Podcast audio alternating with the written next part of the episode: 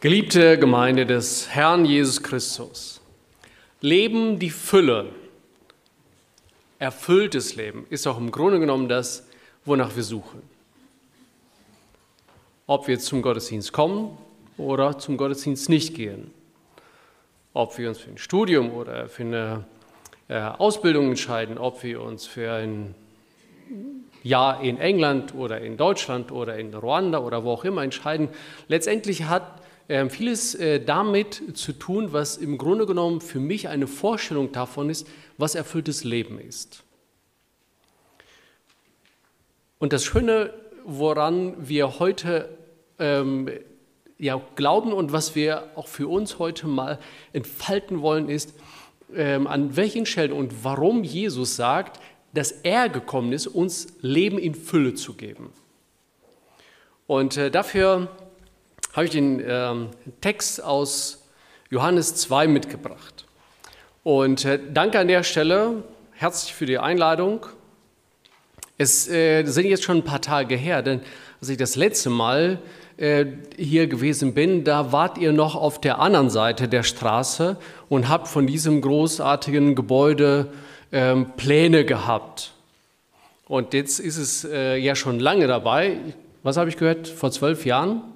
Äh, zehn Jahre feiert ihr jetzt schon Bestehen dieses Gebäudes. Ähm, seid ihr hier nochmal ähm, weitergezogen, habt den Kindergarten hier mit äh, aufgebaut. Also insofern ist in der Zwischenzeit ja einiges ähm, auch hier in Bad Driburg ähm, gewesen. Mit einigen ähm, haben wir ja so Schnittmengen mal im Teamcamp. Ich habe da eine lange Zeit gearbeitet. Ähm, oder dann halt in Detmold. Wir sind als Familie sind wir in Detmold untergebracht und sind da in einer Gemeinde äh, in Detmold-Hohenloh. Ähm, aktuell jetzt äh, zum Thema England nochmal. Unsere älteste Amalia, sie ist jetzt mit den neunten Klassen in England auf der Englandfahrt ähm, und wird am Dienstag äh, wieder zurückkommen. Ansonsten verbringen wir unseren Alltag weitestgehend als Familie in der Schule. Meine Frau ist Grundschullehrerin, ähm, ich arbeite als Lehrer in der Schule und die Kinder sind in der Schule und äh, so ist das auch ganz schön, dass wir da eben auch viel mehr Zeit miteinander haben, auch wenn wir uns da jetzt nicht so oft irgendwie über den Weg laufen in der Schule. Ähm, wir sind ja in den August-Hermann-Franke-Schulen und das, was wir uns als ähm, Anliegen formuliert haben, lässt sich verdichtet sagen, Leben, Lernen, Gott vertrauen. Und im Grunde genommen ist es das, was wir den, äh, den Kindern und den Jugendlichen vermitteln wollen, dass wir fürs Leben, wenn wir das lernen wollen, dass wir einen Ankerpunkt brauchen. Dass wir einen zentralen Punkt brauchen, einen Referenzpunkt, an dem wir uns ausrichten können. Aus dessen Licht oder in dessen Licht wir Entscheidungen treffen können. Und ähm, wir ähm, werben dafür, dass dieser Referenzpunkt, dieser Ankerpunkt, diese Stelle, von der aus äh, wir das Leben gestalten wollen, eben Gott ist. Und ganz, und da sind wir letztendlich ja auch hier bei diesem äh, wunderbaren Text aus Johannes 2.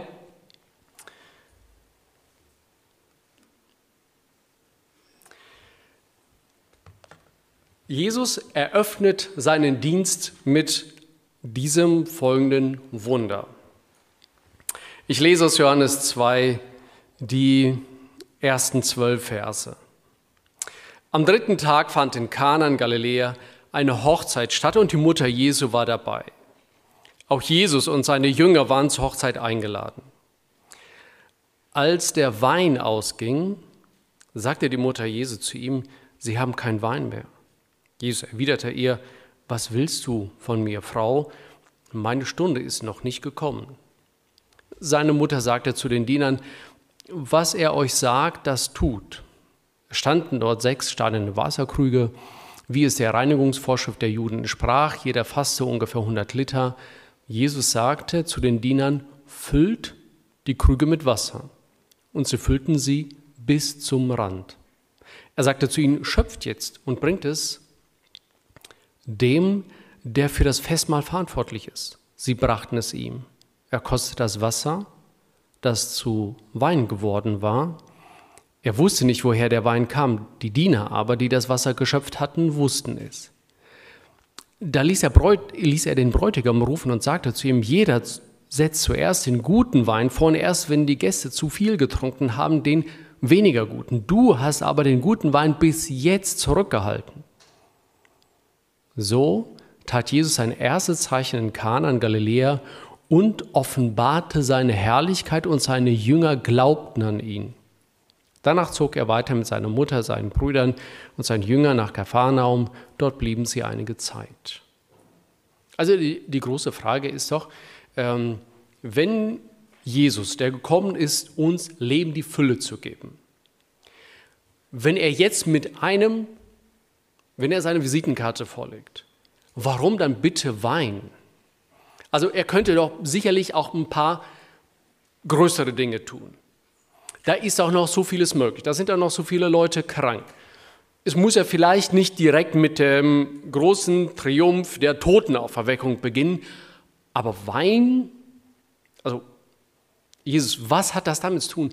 Warum betrittst du die Welt und verwandelst Wasser zu Wein?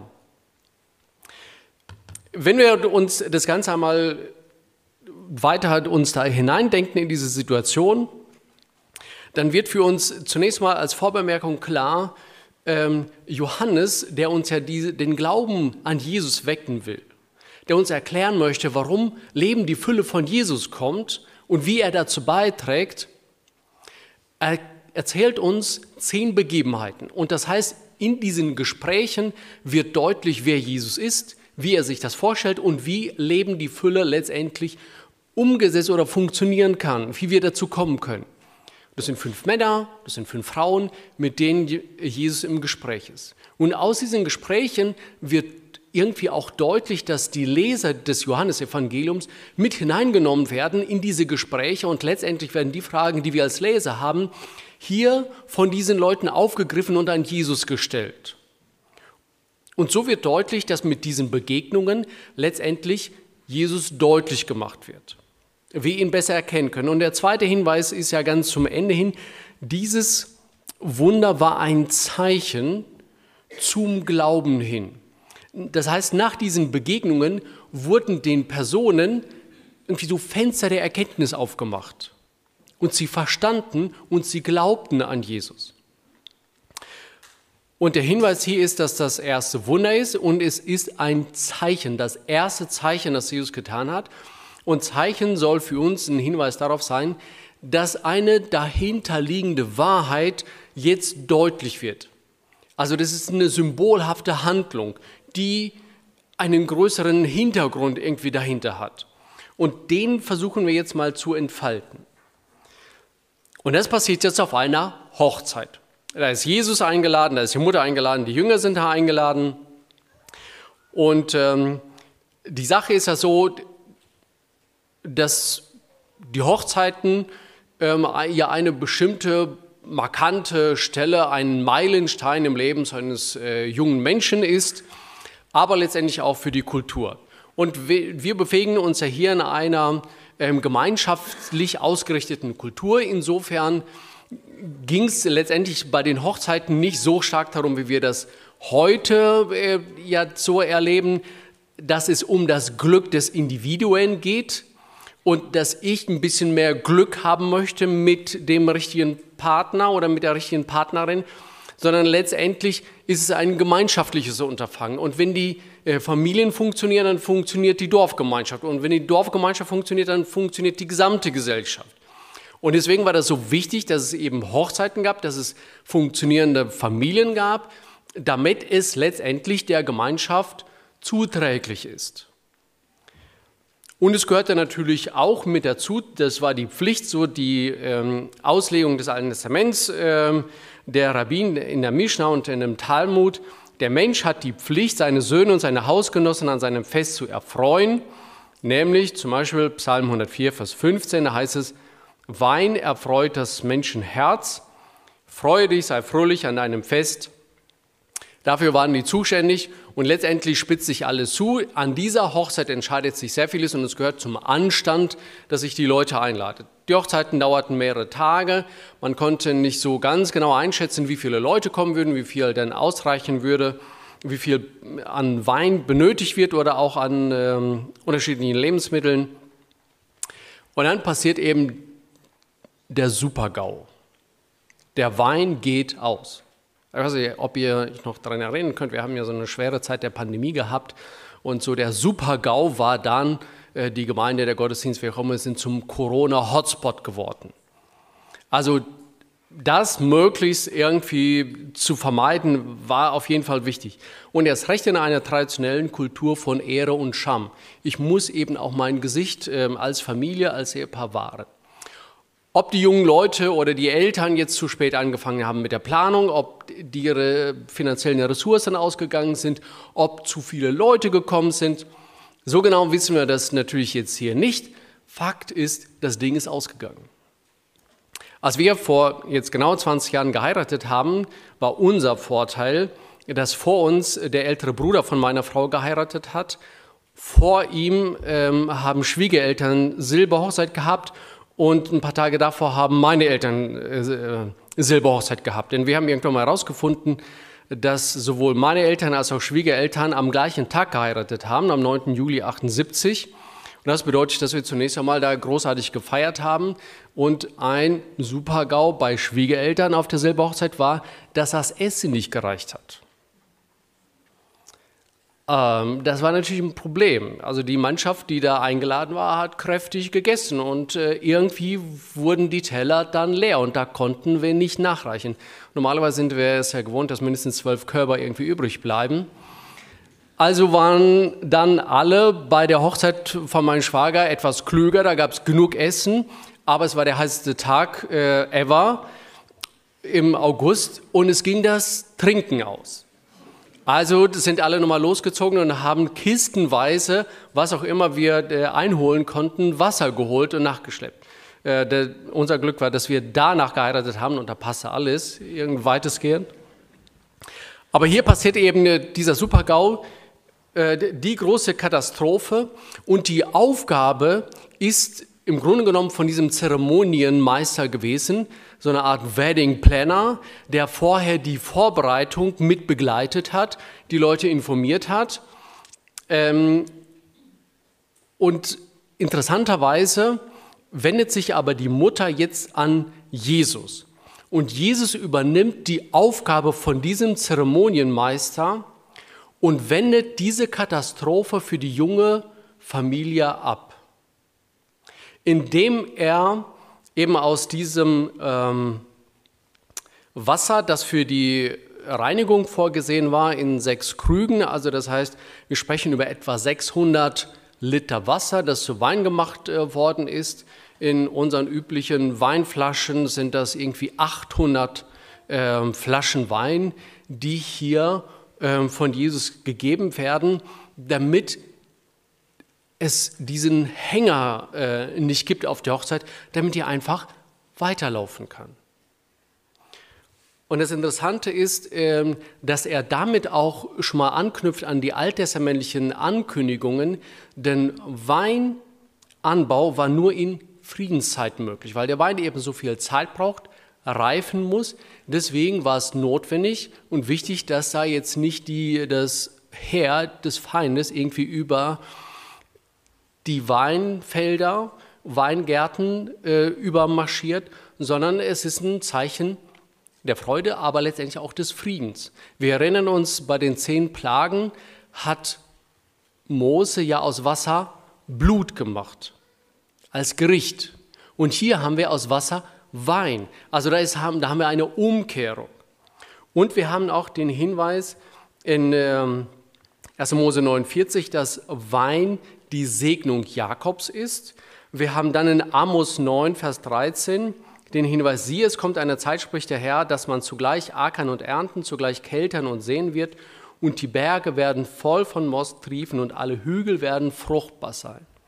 Also die Ankündigung für die kommende Zeit war, dass es Wein in Fülle geben wird.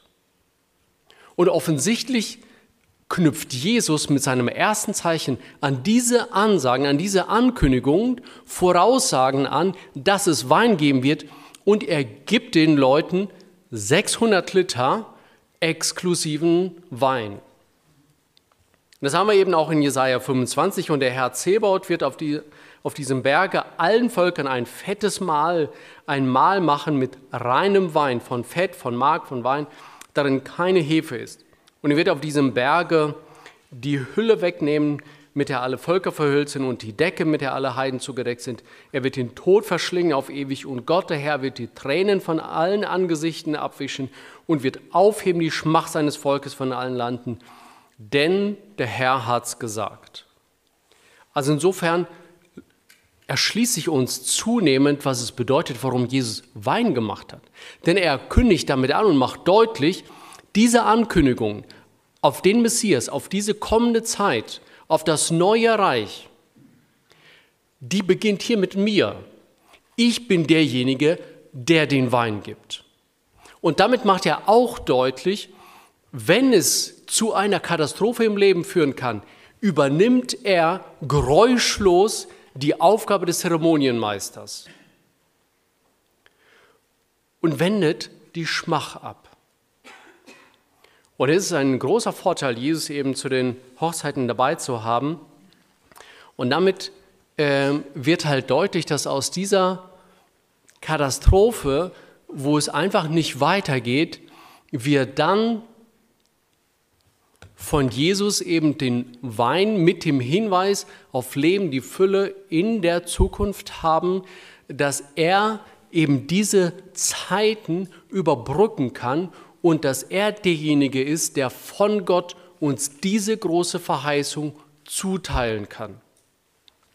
Und so wie es ähm, Therese von Avian aus dem 16. Jahrhundert ähm, das mal formuliert hat, sie selbst ähm, hat mit 13 ihre Mutter verloren, hat äh, schwere gesundheitliche Nöte gehabt, psychisch sehr stark gelitten und immer wieder auch so geistliche Krisen gehabt, ist dann Nonne geworden und hat dann gesagt, und es wird eines Tages so sein, dass wir uns an dieses Leid, an die Schmerzen, an diese Katastrophen des Lebens erinnern werden. Und es wird uns so vorkommen, als wäre es eine Nacht in einem schlechten Hotel. Aus der Perspektive der neuen Welt Gottes, aus der Perspektive ähm, dieses kommenden Reiches Gottes, werden wir dann auf das Leid, auf das Elend schauen, als wäre es nur eine Nacht in einem schlechten Hotel. Und deswegen äh, scheint hier deutlich zu werden, dass Jesus auch den Jüngern äh, klar machen möchte, es wird etwas kommen. Ihr könnt das jetzt schon mal genießen und es muss für euch deutlich sein, Leben in Fülle gibt es nur über die Person von Jesus. Und die Frage ist, ja, wie macht er das denn? Was ist denn die Sache? Wie ist denn sein Vorgehen? Und da werden wir darauf hingewiesen, dass er die Wasserkrüge, wie es der Reinigungsvorschrift der Juden entsprach, jedes Fasse 100 Liter und dann sagt Jesus, füllt diese Krüge mit Wasser.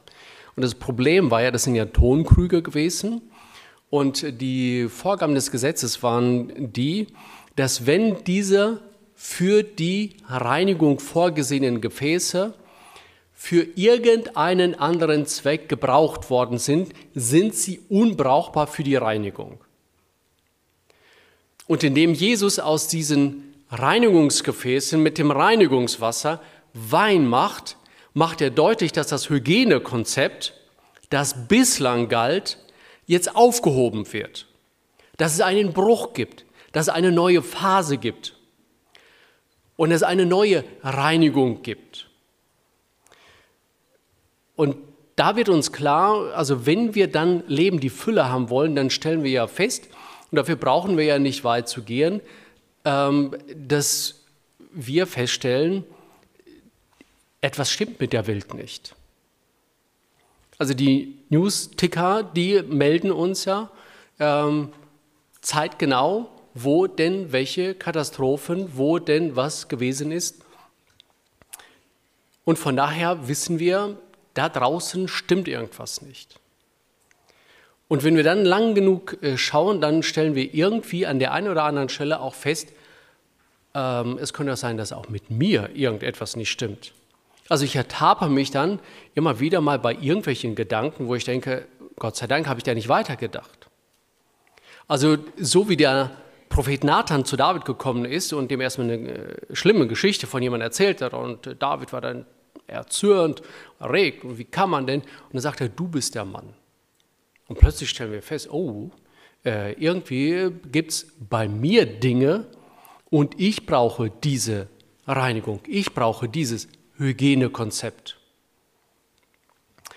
Und Timothy Keller, der, äh, einer der großen Prediger und Theologen unserer Zeit, der leider am, an Krebs jetzt dieses Jahr verstorben ist, er sagt, warum arbeiten wir so hart? Warum müssen wir immer Recht haben? Warum beschäftigen wir uns so sehr damit, wie wir aussehen? Weil wir versuchen, uns selbst zu beweisen und die Mängel zu vertuschen. Wir versuchen anderen und uns selbst zu beweisen, dass wir keine Versager sind. Und erinnern wir uns an die Geschichte im Paradies, Adam und Eva, die ihre Blöße mit Feigenblätter bedecken. Aber uns ist allen klar, dass die Gedanken und die Worte, die Taten, zu denen ich in der Lage bin oder auch umgesetzt habe, mit Feigenblättern niemals zu bedecken sind. Keine Schminke dieser Welt wird das Elend und das Leid meines Herzens irgendwie ähm, wegbekommen können. Von daher stellen wir fest, und das ist eine interessante Geschichte, die wir ähm, in der Zeit der Nazi-Aufklärung hatten. Es gibt ja den sogenannten den großen Eichmann-Prozess, wo ähm, jetzt in diesem Fall in Israel die Aufarbeitung der NS-Verbrechen ähm, begonnen hat. Er gehörte, Eichmann gehörte zu den wir, Architekten des Holocausts und war letztendlich auch für die Organisation der Deportation von über fünf Millionen Juden äh, verantwortlich. Und letztendlich wird er dann gefasst und vor Gericht gebracht. Und vor Gericht gibt es einen Zeugen, ähm, den Yael de Nur, der letztendlich nachweisen soll und davon berichten soll, was er erlebt hat und wie äh, das vorgegangen ist. Und dann heißt es, als dieser Zeuge ins Gericht geführt wird und er den Eichmann sieht, bricht er zusammen, schluchzt, heult. Äh, die Gerichtswärter versuchen ihn irgendwie, ähm, oder die Diener versuchen ihn wieder aufzumuntern. Äh, er kann es aber kaum sich irgendwie äh, wieder einkriegen. Hinterher wird er dann ähm, von den Reportern gefragt, was ihn dazu gebracht hat, dass er ähm, da so einen Zusammenbruch gehabt hat, ob er sich an die, ähm, an die Konzentrationslager, an die Menschen, an das Leid, äh, an die Verlorenen und so weiter äh, gedacht hat. Da sagt er, nee, also das war, natürlich gehörte das alles mit dazu, aber irgendwie, als er sich so diesen Mann angesehen hat, der dafür zuständig war, der das organisiert hat, hat er gesehen, dass das ein ganz normaler Mensch war.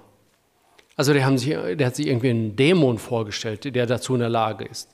Und er sagt, und es war ein äh, ganz normaler Mensch. Und da wurde mir bewusst, sagt äh, der Denur, dass ich ja eigentlich auch in der Lage wäre und in der Lage bin zu solchen Taten. Und die äh, Philosophin Hannah Arendt, die diesen Prozess auch begleitet, die beschreibt das mit, dem, mit der Formulierung die Banalität des Bösen. Also es sind keine besonders hasserfüllten Menschen, die für die Konzentrationslager zuständig waren, sondern das waren Familienväter, die Lust auf Karriere hatten oder auch einfach nur gehorsam waren. Also es waren keine Unmenschen. Und wir haben irgendwie den Eindruck, naja gut, vielleicht die hauptverantwortlich waren, aber die vielen Menschen, die Mittäter gewesen sind, mindestens die, die im Umkreis von den Konzentrationslagern äh, gelebt haben, die haben das gesehen, die haben das gerochen, die wussten das. Wir haben jetzt in der Schule einen Einsatz in Ruanda gehabt. Wir sind mit dem Land schon länger äh, befreundet, äh, muss man sagen, mit so einer kleinen, mit einem kleinen Ort. Und ähm, als damals der große Völkermord 1994 äh, gewesen ist, waren ähm, auch Überlebende bei uns in der Schule und haben davon erzählt, da ist ja, ähm, also die Zahlen gehen dahin, dass 800.000 bis eine Million von Menschen umgebracht worden ist in dieser Zeit. Und die haben davon berichtet, also das sind die äh, Tutsi und die, äh, die Tatsi und die Hutu. Und ähm, die haben bis dahin irgendwie schon ganz normal miteinander gelebt, äh, ohne Probleme. Das waren Nachbarn, aber in diesem Moment kippte irgendwie die Stimmung und dann haben die einen die anderen äh, verfolgt und erschlagen und ermordet. Und wenn, und dann haben die sich gegenseitig irgendwie bei den Nachbarn im Haus versteckt. Und wenn die dann gekommen sind, die sie gesucht haben, haben diese die Tür aufgemacht und gesagt, da sitzt er. Also die haben sich gegenseitig verraten. Und ähm, wir haben das auch, auch im, im Teencamp, äh, Camps kennt ihr auch, ähm, vor allem an solchen Stellen Nachtwächter. Das war ja immer eines der großen Überraschungen, wenn dann die Nachtwächter überfallen werden. Natürlich sind das eigene Leute und die haben das alles geplant und irgendwie ist das ja auch ganz nett und witzig. Ähm, aber an manchen Stellen wurde es dann doch irgendwie komisch, wenn diejenigen, die den Überfall verübt haben, die Nachtwächter dann gefesselt haben, gebunden haben, sie irgendwie weiter weg ins Gebüsch gebracht haben und sich dann überlegt haben, was sie alles mit diesen jetzt gefesselten Nachtwächtern machen können. Und das, also da wurde es richtig eklig. Und da fragen wir uns, sind das unsere Mitarbeiter, die auf solche äh, Ideen kommen? Insofern wird uns zunehmend klar, dass wir aus dem gleichen Material sind. Wir sind letztendlich auch in der Lage zu solchen Dingen. Und von daher wird uns klar, okay, also die Sache wird ernst, irgendwie wird das persönlich, die Luft wird dünn. Ähm, ich bin durchaus auch in der Lage zu ganz schlimmen Dingen, wenn es dann dazu kommt äh, und vielleicht die Situation entsprechend ist und so weiter. Und dann wird klar, ähm, wie Jesus hier vorgeht. Da heißt es ja, Maria kommt ja auf ihn zu und sagt, äh, Jesus, da ist äh, das Problem mit dem Wein, der ist ausgegangen. Und dann ähm, sagt er ihr, Frau, abweisend, aber äh, letztendlich äh, nicht unhöflich, so nach dem Motto, Madame, es ist nicht meine Stunde. Was meint er denn mit dieser Stunde? Und wenn wir uns das Johannesevangelium durchlesen, dann ist das ein bestimmter Begriff, mit dem er auf seinen Tod hinweist. Es heißt mal wieder, seine Stunde war noch nicht gekommen. Das heißt, im Übersetzten ähm, sagt sie, da ist ein Problem, du musst helfen. Und er sagt, Frau, meine Todesstunde ist noch nicht gekommen. Und damit wird deutlich, dass derjenige, der eigentlich in diesen Todeskelch zu trinken hat, den nicht trinkt, sondern dass er weitergereicht wird. Diejenigen, die eigentlich der, dazu verurteilt werden müssten, weil in ihnen, weil in uns so viel Böses ist, dieser Kelch des Todes wird weitergereicht und Jesus trinkt den. Und insofern wird damit auch deutlich mit diesem Weinwunder, dass Jesus, solange andere den Wein genießen können und sich freuen an diesem exklusiven Wein, so guten, wie sie noch nie vorher getrunken haben, dass er sich dessen bewusst macht, so wie das äh, Edmund Clowney, Pastor einer orthodoxen Kirche während des Zweiten Weltkriegs formuliert hat, während andere sich bei der Hochzeit freuten und die Stimmung genossen, kostete Jesus den kommenden Schmerz, damit wir, die wir im Schmerz dieser Welt sitzen, die kommende Freude kosten können. Während wir uns an dem Wein erfreuen, sieht er den Todeskelch, den er dann trinkt. Und das ist letztendlich auch das, was wir ja vorhin in dem Psalm 24 gelesen haben. Da hieß es ja so schön, dem Herrn gehört die Erde, was sie erfüllt, der Erdkreis und seine Bewohner. Er hat das gegründet. Und dann kommt die große Frage, also wenn das alles dem Herrn gehört und da, wo Gott ist, Leben die Fülle ist, dann stellt sich die große Frage, wer darf hinaufziehen zum Berg des Herrn? Wer darf stehen an seiner heiligen Stätte? Wer hat denn den Zugang zu diesem Leben in Fülle. Und dann, dann gibt es die klare Erklärung, naja, die reine Hände haben, die lauteres Herz haben, die nicht betrügen, die kein Meineid schwören, die den Segen vom Herrn empfangen haben und Heil von Gott, unserem Helfer. Das sind die Menschen, die deine Antlitz suchen, Jakob. Also im Grunde genommen Menschen, die ein gerechtes Leben führen, ein gottesfürchtiges, sauberes Leben führen, die sogar nach Gott suchen. Und dann gibt es eine Wendung hier in diesem Psalm. Da heißt es, ihr Tore hebt euch hoch, hebt euch hoch, die uralten Pforten, denn es kommt der König der Herrlichkeit. Und das ist dieser, dieser Wechsel. Es ist plötzlich klar, dass auf diesem Erdboden und vermutlich auch in Bad Triburg es nicht so viele gibt, die den Zugang gehabt hätten oder bekommen können zu dieser Erde, die Gott gehört, zu einem Leben in Fülle. Und deswegen wendet sich das Ganze, und deswegen heißt es hier so schön in dem Psalm 24, die Tore sollen geöffnet werden, weil der König jetzt kommt. Also zunächst einmal war die Frage, wer kann zum König kommen? Naja, und dann gibt es eben diese Vorgaben. Weil das aber kein Mensch erfüllen kann, weder in Detmold noch in New York noch in Bad Triburg, deswegen kommt der König zu uns. Deswegen sollen wir die Tore aufmachen, deswegen sollen wir eben diese Bereitschaft aufbringen, unsere Herzen aufmachen, damit der König einziehen kann, weil es keinen anderen Weg gibt zu einem erfüllten Leben, äh, zu kommen, es sei denn, der König kommt zu uns, es sei denn, der König übernimmt diesen Kelch des Todes und trinkt den und gibt uns statt der Wechsel, so wie Luther gesagt hat, der fröhliche Wechsel. Er nimmt den Todeskelch für uns und gibt uns das Weinglas, damit wir genießen können und er das Leid übernimmt.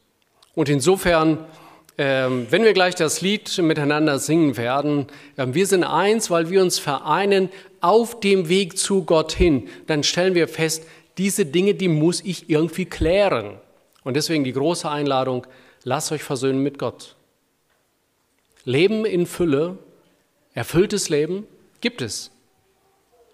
Aber das können wir nicht leisten, das können wir nicht erbringen. In uns steckt so viel drin, das, das kriegen wir nicht hin.